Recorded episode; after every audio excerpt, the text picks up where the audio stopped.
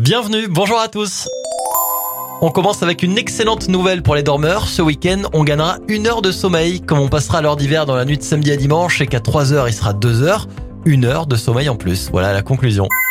Un miracle. À cause de la météo médiocre et de la mauvaise visibilité, un Airbus A330 a dû atterrir en catastrophe aux Philippines, sauf que l'avion a fait une violente sortie de piste, heurtant une antenne et finissant sa course dans l'herbe.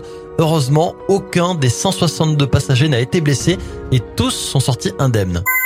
Ça faisait plusieurs années que les chercheurs essayaient de le repérer au milieu de l'Amazonie et ça y est, ils ont enfin trouvé le plus grand arbre de la plus grande forêt du monde.